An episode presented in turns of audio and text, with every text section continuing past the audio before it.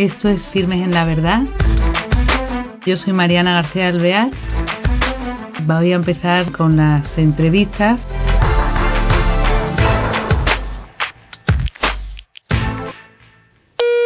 Hola queridos oyentes, bienvenidos a este nuevo programa de Firmes en la Verdad. Tenemos al otro lado del Hangout, bien lejos, en Arizona, a un sacerdote joven y que es español. Él trabaja allí, es un sacerdote misionero del Instituto Secular Servi Trinitatis. Y, bueno, está trabajando en Arizona y em, participa en una película eh, muy actual, porque está recién estrenada, que se llama Footprints. Trata, a los que no la hayan visto, sobre el Camino de Santiago. Pero con él nos vamos a introducir en el mundo que fue antes de rodar la película, cómo surge la idea y qué es lo que él plantea con este mm, rodaje. Buenas tardes, Padre Sergio, qué alegría tenerle con nosotros. Muy buenas tardes, encantado de estar en, en una compañía tan agradable y tan buena. bueno, Padre, cuéntenos español en América ¿Qué, hace allí? Porque eh, este instituto secular, a lo mejor alguien no ha oído hablar de él, como yo, por ejemplo. Pues básicamente todo surgió por la, una invitación del obispo de aquí para venir. Eh, tienen necesidad de sacerdotes y además tienen mucha inmigración de México y de otros países de Centroamérica, de Sudamérica, con lo cual la necesidad de sacerdotes bilingües y de sacerdotes que de forma especial pues puedan hablar en español pues es muy grande, ¿no? Entonces somos un instituto misionero, como tú decías, se nos ofreció esta posibilidad y después de, pues, de hacer un discernimiento pues venimos para acá en el año 2012, ya que estamos ya, va a ser cinco años ah, que, llegamos por primera vez. Qué bien, bueno y cuéntenos cómo surge desde estar en Arizona a este Camino de Santiago desde allí, desde tan lejos? ¿Cómo, cómo, se fragua todo? Pues de forma muy espontánea, muy natural. Eh, yo, el acuerdo que tenemos con la diócesis establece que después de tres años de trabajo pastoral habrá un periodo de tres meses de descanso para volver a tu país, para estar con tu comunidad, para ver a tu familia, etcétera. Entonces, se me abría una horquilla ahí muy grande de tiempo y yo no había nunca hecho el Camino de Santiago, pero era una inquietud desde hace mucho tiempo. La vez, la primera vez que yo escuché eh, hablar del Camino de Santiago fue eh, con motivo de la visita de Juan Pablo II a Compostela en el año 1989, en la Jornada Mundial de la Juventud que hubo lugar allí gente de, Cuenca, de Acción Católica, amigos míos, fueron a participar en aquella jornada inolvidable. Yo no pude porque entonces era un niño, pero comenzó a llegar, pues, digamos, el mensaje del Camino de Santiago. Juan Pablo II hizo girar todas sus intervenciones sobre pues la espiritualidad de la peregrinación. Me acuerdo que el lema de aquel año era Yo soy el camino, la verdad y la vida. Y bueno, pues quería hacer el camino de Santiago y a partir de ahí, pues digamos, en un proceso casi de discernimiento muy natural, pues pensé primero en ir solo, pero después pues pensé que como sacerdote estaría bien invitar a, gente para que se beneficiara de, esa experiencia, más aún viniendo de aquí de Estados Unidos, que para ellos pues resultaba casi más exótico, ¿no? Porque yo no dejo de ser español y, vuelvo a mi país, pero para ellos era a muchos volver, ir a Europa por vez primera, estar en un país de, mucha tradición católica, donde la presencia de la fe está muy arraigada, o estaba muy arraigada. Eh, total, que así salió, ¿no? Eh, pues eh, invité a estos chicos y después de eso vino la idea del documental, también de manera muy natural. En primer lugar, lo que la idea que yo tenía era llevar nosotros nuestras cámaras y bueno, grabar algo para poder tener como recuerdo eh, que los chicos pudieran ver en años sucesivos, eh, pues porque yo creo que eso les podía ayudar en caso de que alguno con el pasar del tiempo se alejara de Dios, pues al ver aquello, ¿no?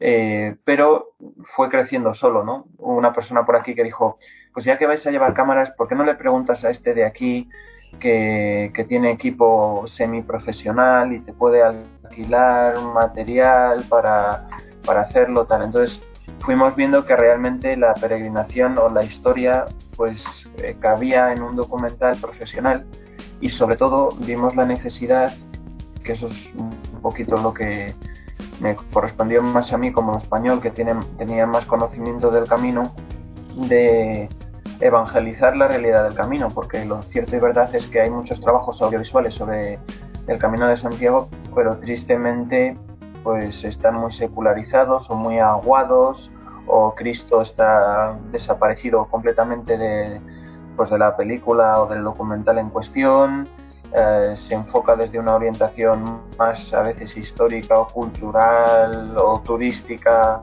que, que religiosa y entonces yo pensaba que era una laguna que se debía, que se podía cubrir y nosotros podíamos contribuir a eso. Eh, también teniendo en cuenta que el, Camino de Santiago ahora es un fenómeno internacional que atrae a gente de, todo el mundo, de, de, los cinco continentes y que en ese sentido, pues un trabajo bien hecho les podía ayudar a los peregrinos que fueran a hacer el camino en el futuro a ir con las disposiciones del corazón adecuadas y al mismo tiempo podía ayudar a los que nunca harán el camino de Santiago, porque al final la peregrinación es una metáfora de la vida, todos peregrinamos en este mundo y tenemos que llegar a la meta, nos podemos perder, podemos equivocar el camino, nos cansamos, nos desorientamos a veces, con lo cual digamos que tenía un poco esos dos niveles, ¿no? Una evangelización para cualquiera pero de forma ya muy específica para la recristianización, por así decir, de,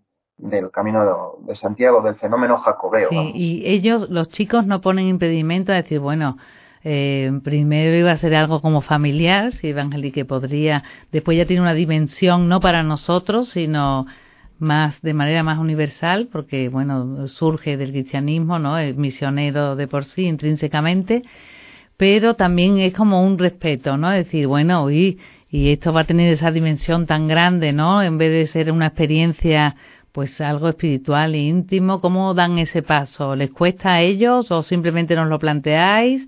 O, mm? Pues, eh, en primer lugar, nosotros cuando avisamos o cuando llamamos a... Cuando yo hablo con los chicos no les digo nada de documental, procurando evitar que alguno se quiera apuntar por el documental. O sea, en realidad las motivaciones tenían que ser otras, ¿no? Eh, una vez que ya está el grupo eh, pues hecho, yo les comento que existe esta posibilidad eh, y lo abrazaron con alegría. Si es verdad que en algún momento algunos expresaron cierta preocupación eh, por, por, lo que decías tú precisamente, ¿no? Porque yo quiero hacer un camino interior al mismo tiempo que me acerco a Santiago de Compostela, parece que tener una cámara ahí me saca de esa, digamos, de ese ambiente, ¿no?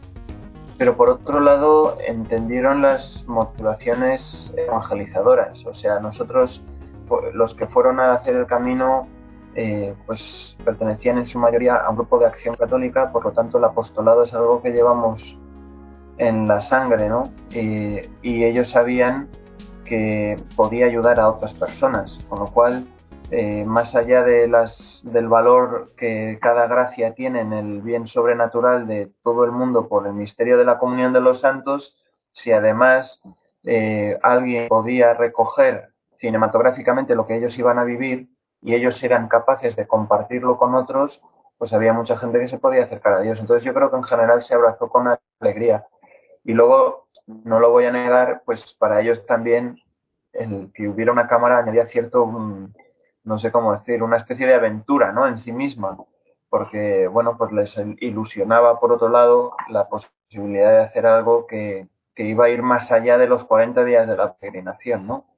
Entonces, pues gracias a Dios fue todo muy bien. Y entonces, ¿cómo? No es tan fácil grabar algo así, ¿no? De esas dimensiones, me imagino, es distinto hacerlo eso personalmente que buscar, me imagino que habrá que una parte que es la financiación, después otra, los profesionales que van en apoyo y mm, es bastante complicado, ¿no?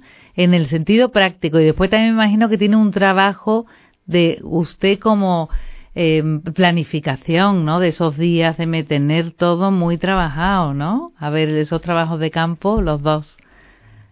¿Cómo son? ¿Cómo, ¿Cuánto personal necesitaron? Bueno, eh, digamos dos niveles, ¿no? Primero es la preparación de la peregrinación en sí misma, que vino primero, y después es la parte de la grabación del documental. Eh, la preparación del Camino de Santiago fue prácticamente un trabajo de un año, eh, porque hay que mirar la ruta, hay que ver los posibles, ¿cómo se dice?, desvíos que queríamos hacer, nosotros nos desviamos en dos ocasiones. Una fue para ir a Loyola, eh, porque hicimos el camino del norte, eh, que comienza en Endaya y va prácticamente a lo largo de la costa cantábrica. Pues Loyola quedaba muy cerquita, eh, tenía mucha devoción a San Ignacio y, también por la espiritualidad de San Ignacio, que se describía a sí mismo como un peregrino, así se llama en su autobiografía. Y luego pues porque la espiritualidad de los ejercicios espirituales que él organiza en torno a cuatro semanas pues venía muy bien con la peregrinación que iban a ser incluso más de cuatro semanas, ¿no? O sea, nos podía ayudar en ese sentido.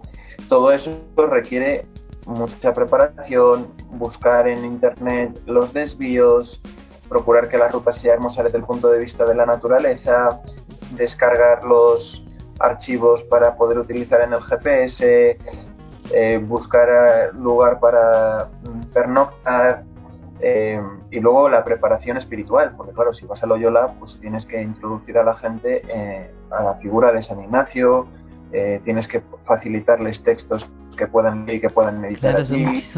Y todo eso de cada día de la peregrinación, o sea, eso lleva, llevó la verdad un trabajo bastante, bastante grande, pero en ese sentido, pues estaba bien preparado. Una vez que eso ya estaba hecho y que la peregrinación estaba finalizada en ese aspecto más logístico, tuvo lugar en la conversación con Infinito más uno para la preparación del documental. Ellos tomaron por bueno el trabajo preparatorio que habíamos hecho, les pareció bien la ruta, los lugares, etcétera, y ya era una cuestión de ellos el, digamos, organizar cómo iban a hacer la grabación. Pues digamos, grosso modo, eh, tuvieron dos equipos de grabación, entonces uno grababa y el otro descargaba y se iban alternando de día en día, ¿no? antes de la peregrinación nosotros hablamos con ellos para explicarles pues lo que iba a ser el camino de Santiago que íbamos a hacer, las dificultades de cada día, eh, las personas que íbamos a visitar, por ejemplo, Monseñor Munilla, pues nos dijo que nos iba a dar la bendición al principio de la peregrinación, pues se lo dijimos a ellos para que supieran que íbamos a estar con el señor obispo. O sea, todos esos, hubo una comunicación muy grande al principio y luego cada día, pues yo me reunía con Juan Manuel Cotelo que estaba por allí grabando y dirigiendo y, le decía, pues mira, mañana va a ser esto, vamos a ir a este lugar, tenemos intención de decir la misa en este sitio, etcétera. Entonces ellos ya sabiendo eso podían mirar el terreno con un poco de antelación y luego pues saber tener una cierta previsión ¿no? de lo que podía suceder. Bueno, muchísimo trabajo se ve desde luego, ¿eh? y me imagino que para usted, que para lograr ese doble objetivo de que ellos profundizaran en su fe, en su interior, eh, poner después todo el material, tener todo, claro, tendría que tenerlo ordenadísimo de las meditaciones de cada día y también meter, o sea, no perder usted también esa profundidad del camino y teniendo que dirigir todas las cosas que tenía, ¿no? Todo el orden. Eso es, me imagino que sería difícil, aunque se llegarían a acostumbrar también, ¿no? Con naturalidad, me imagino. Sí, para mí la preparación fue un gozo, porque era como volver a España cada vez que tenía que, meterse en el que pues que meterme ahí no yo veía los mapas y me y soñaba aquello no entonces bueno sí fue una digamos tuve que dedicar mucho tiempo pero eh, cómo se dice eh, con gusto no pica. cómo le dicen sarna con gusto no pica. Eso. Este y luego eh, la preparación espiritual, pues igual, la preparación cada día, por ejemplo, teníamos una meditación y yo estuve facilitando esos textos.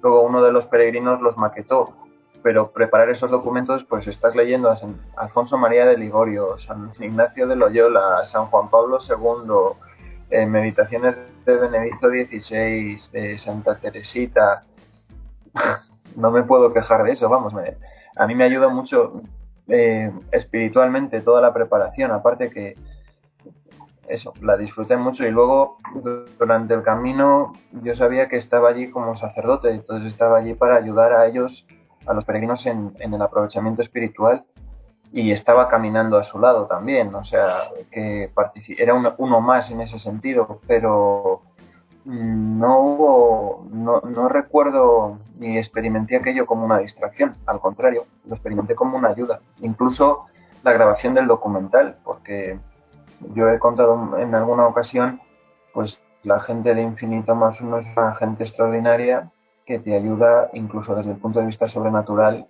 pues a vivir la peregrinación más intensamente. Pues haces un descanso y estás hablando con Juan Manuel y él te cuenta una historia que tiene una aplicación, o a lo mejor lo que haces es contarte una broma y te mueres de la risa de una manera muy sana.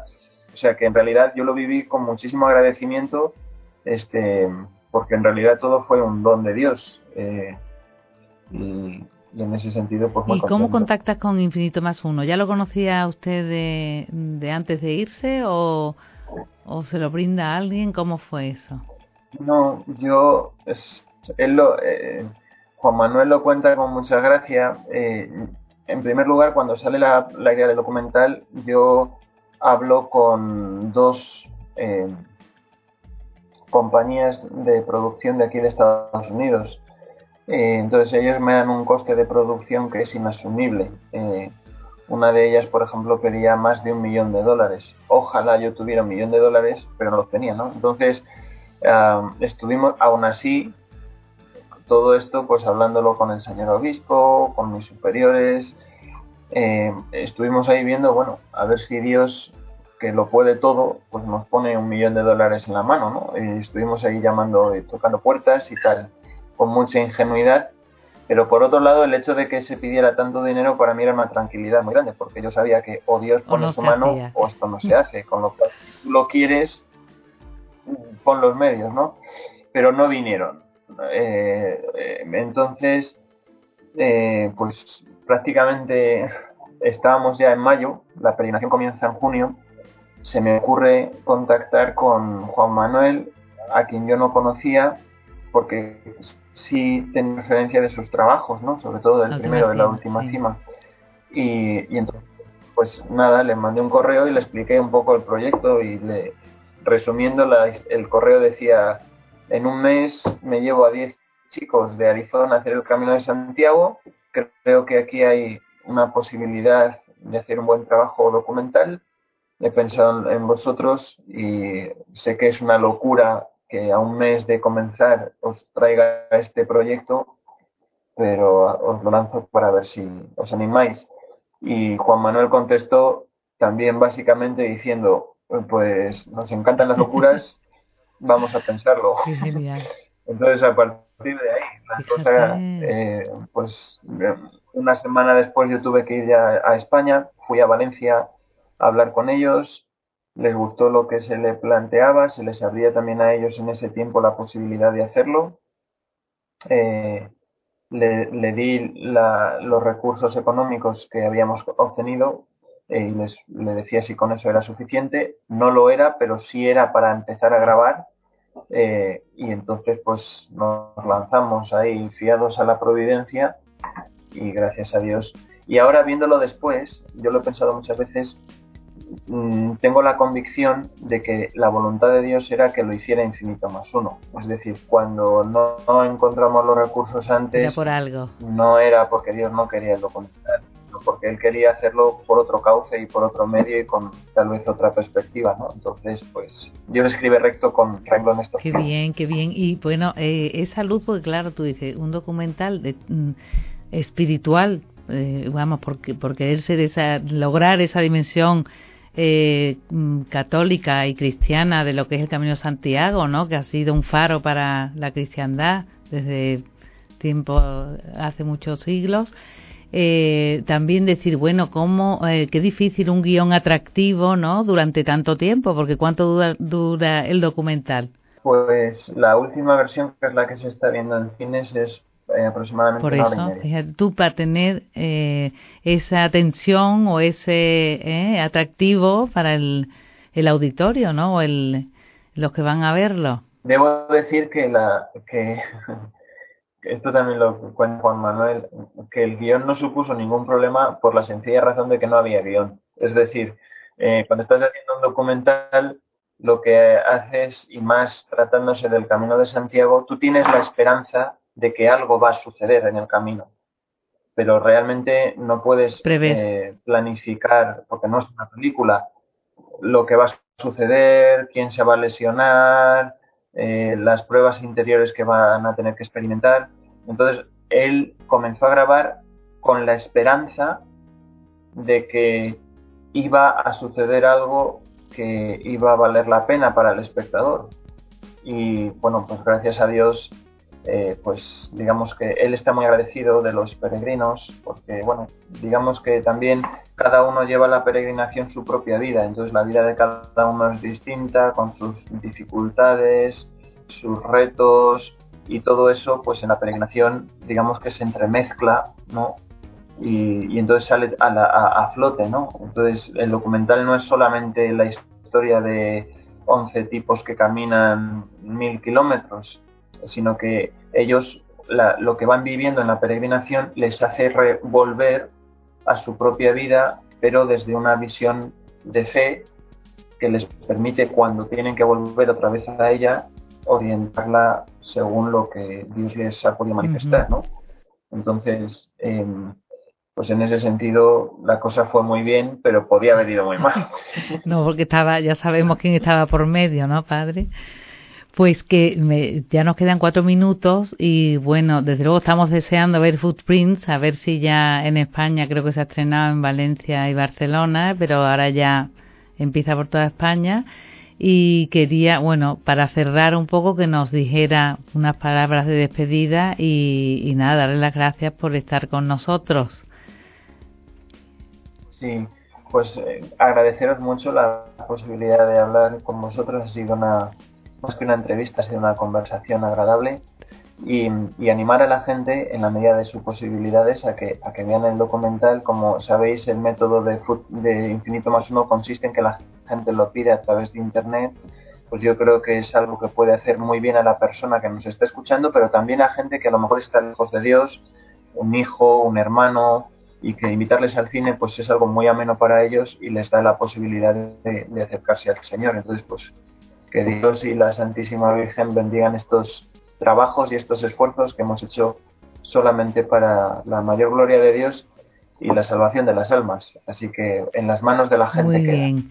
Padre Sergio, muchas gracias. Hasta otro día. Gracias. Pues sin más nos despedimos y bueno, tenemos que ir todos a ver Footprints desde luego porque nos va a aportar muchísimo. Una experiencia muy interesante que han hecho un grupo de jóvenes y un camino que recorrer como peregrinos. Y al Camino Santiago después. Hasta el próximo programa.